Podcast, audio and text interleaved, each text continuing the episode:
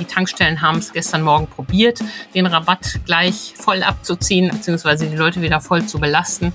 Mal gucken, wie der Zorn und der Wettbewerb jetzt dafür eine kleine Korrektur sorgen. Ende des 9-Euro-Tickets und Ende des Tankrabatts. Seit gestern ist Reisen oder auch einfach Pendeln wieder deutlich teurer geworden in Deutschland. Diesel für 2,26 Euro, E10 für 2,17 Euro. Für jeden Pendler Zahlen direkt aus der Hölle. Und das wirft natürlich die Frage auf, sind diese Preise irgendwie zu rechtfertigen? Da sprechen wir gleich drüber hier im Aufwacher. Bonn Aufwacher. News aus Bonn und der Region, NRW und dem Rest der Welt. Mit Benjamin Meyer, hallo zusammen und Kopf hoch, wenn ihr gerade Richtung Tankstelle fahrt. Wir sprechen gleich über die aktuellen Preise und haben dann direkt noch ein zweites absolutes Aufregerthema, die Fuchsjagd. Mehr dazu dann später, jetzt starten wir aber erstmal mit den Meldungen aus Bonn und der Region.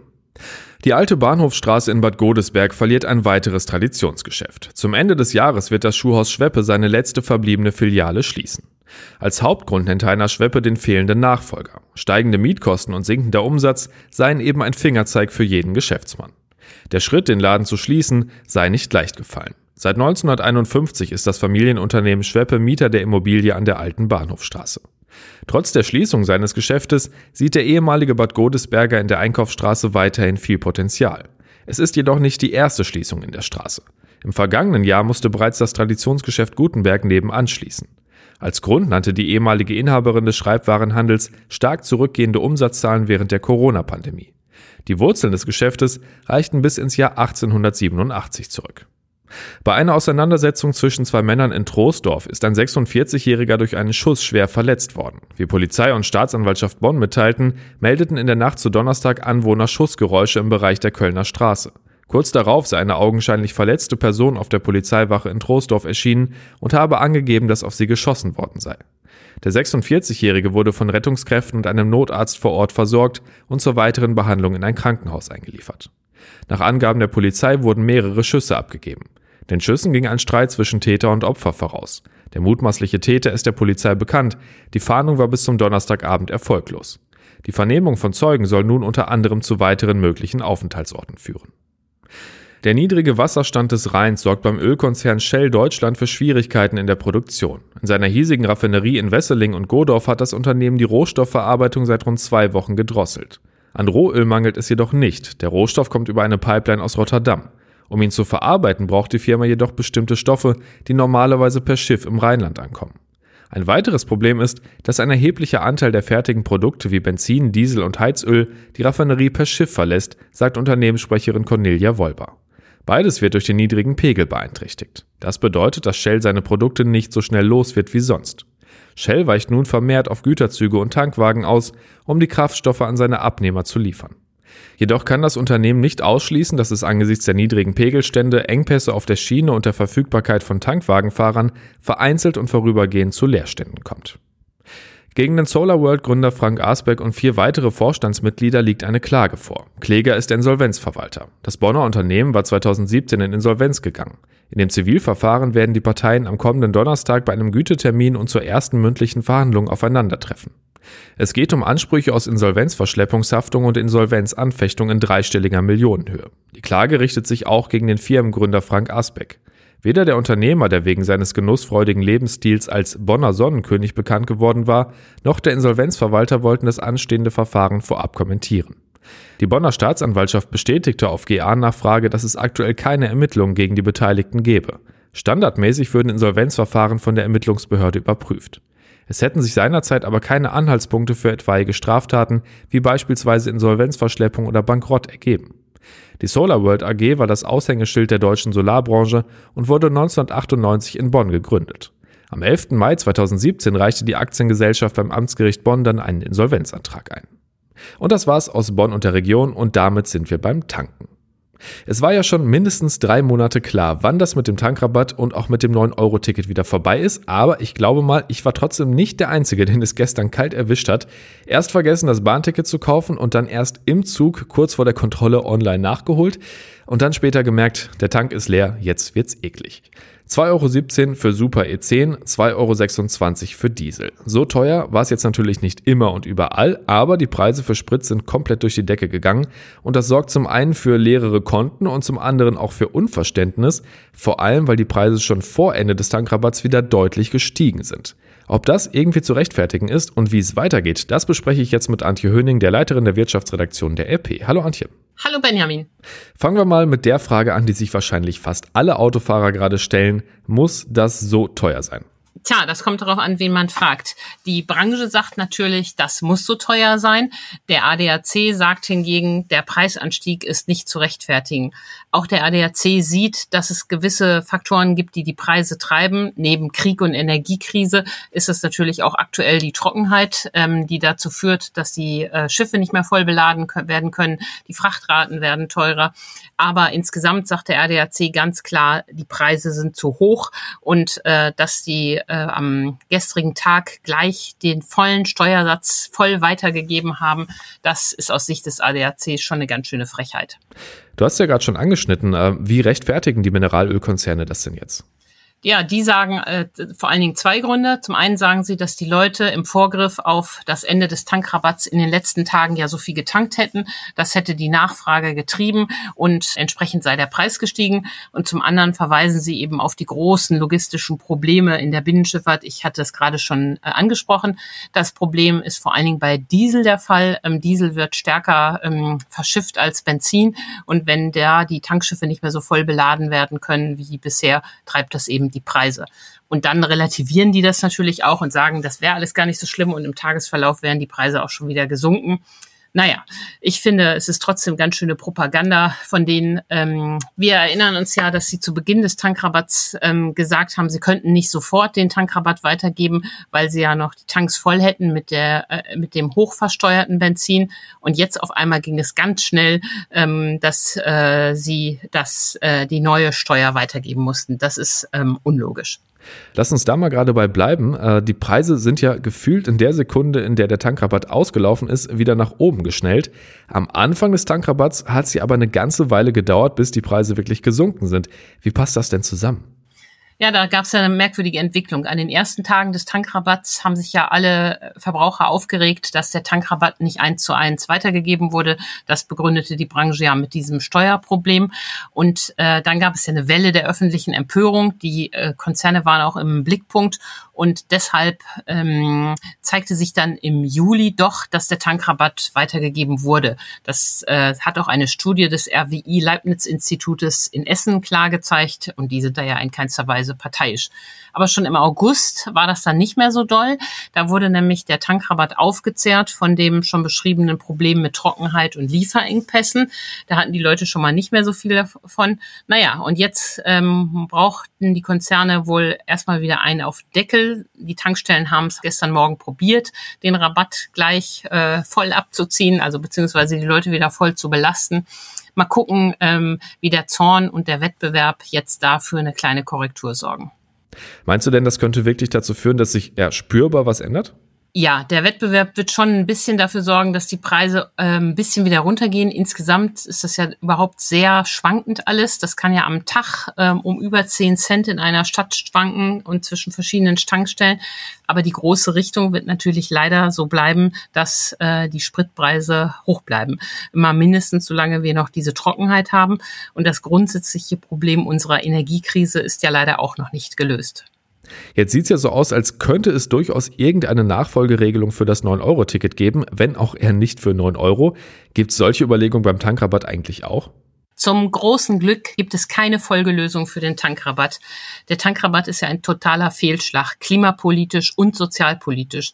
Klimapolitisch, man braucht ja gerade hohe Preise, damit die Leute es attraktiv finden, vom Auto auf andere Verkehrsträger umzusteigen.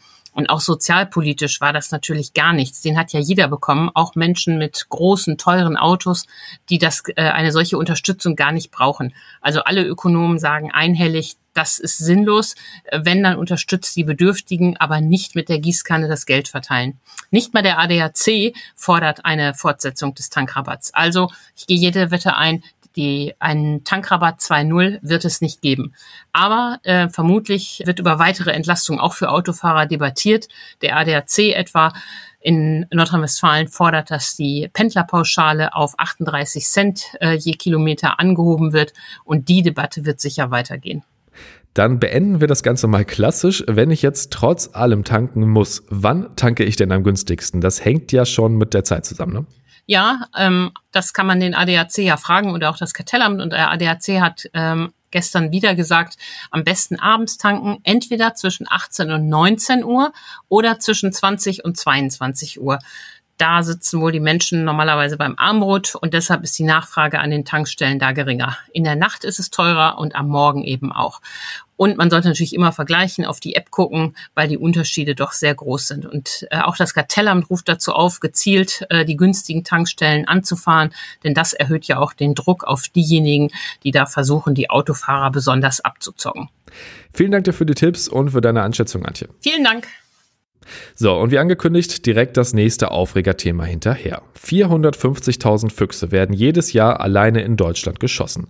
Finde ich erstmal eine ziemlich heftige Zahl. Und bei der Fuchsjagd sind auch immer Hunde dabei, sonst würde das nicht funktionieren. Und über die Art und Weise, wie die Hunde auf die Fuchsjagd trainiert werden, darüber gibt es jetzt Ärger zwischen Jägern und Tierschützern.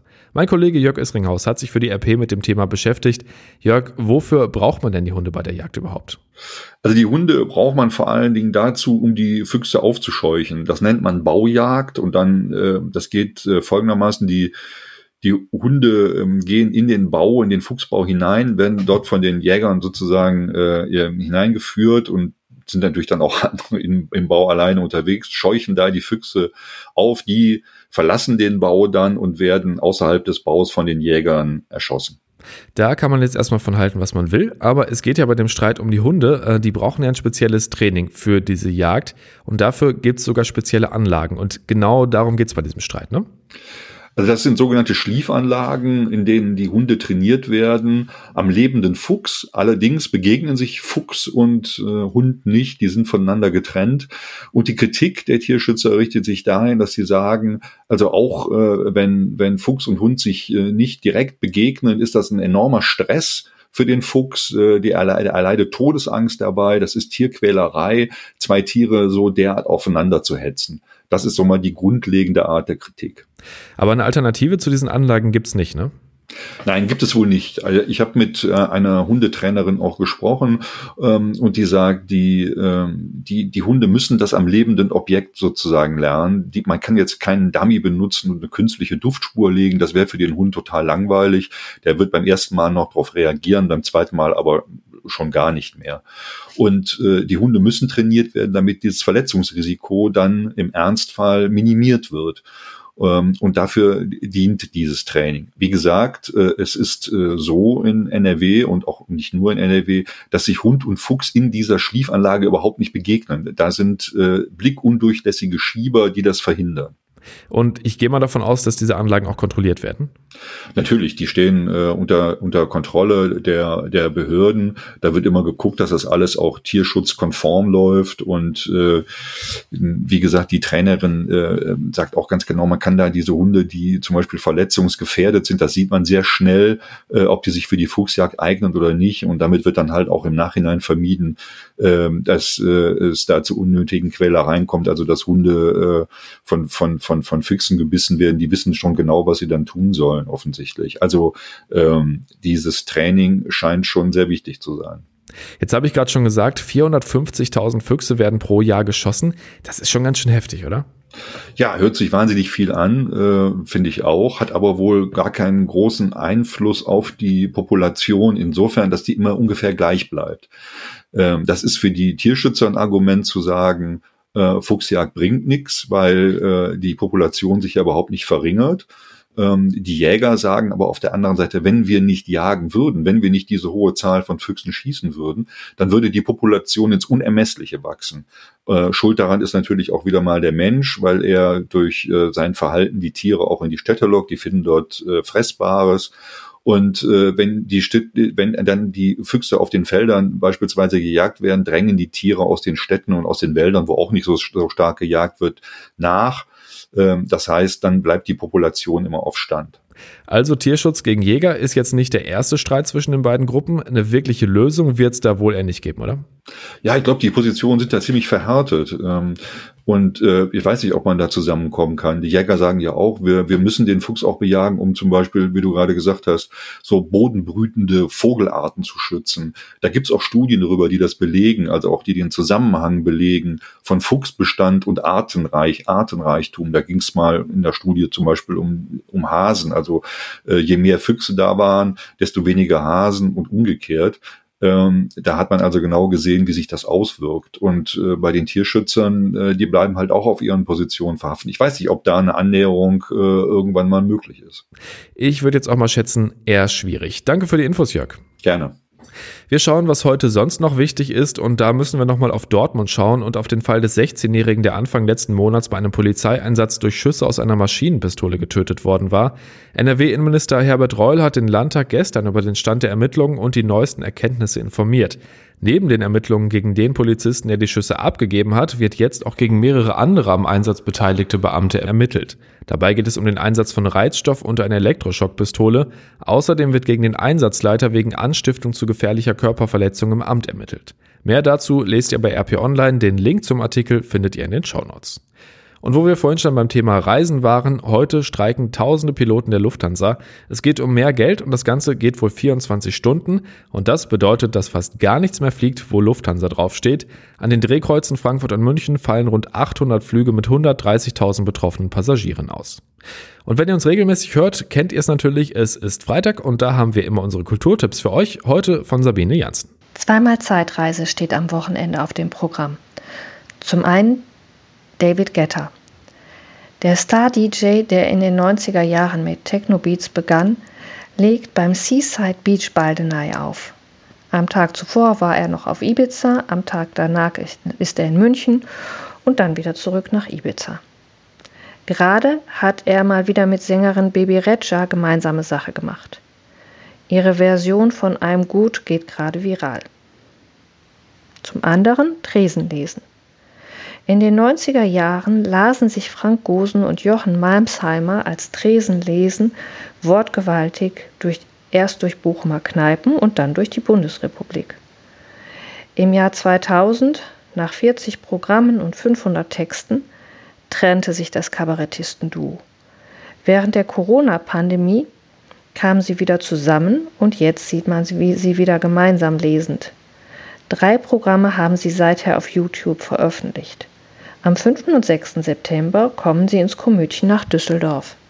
Vielen Dank. Und noch ein Tipp aus der Redaktion. Morgen gibt es im Aufwacher wie immer den Wochenrückblick und da geht es unter anderem nochmal um die Nosferatu-Spinne.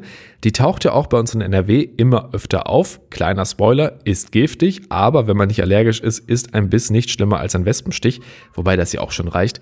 Könnte bei dem einen oder anderen so oder so für Gänsehaut sorgen, das Thema.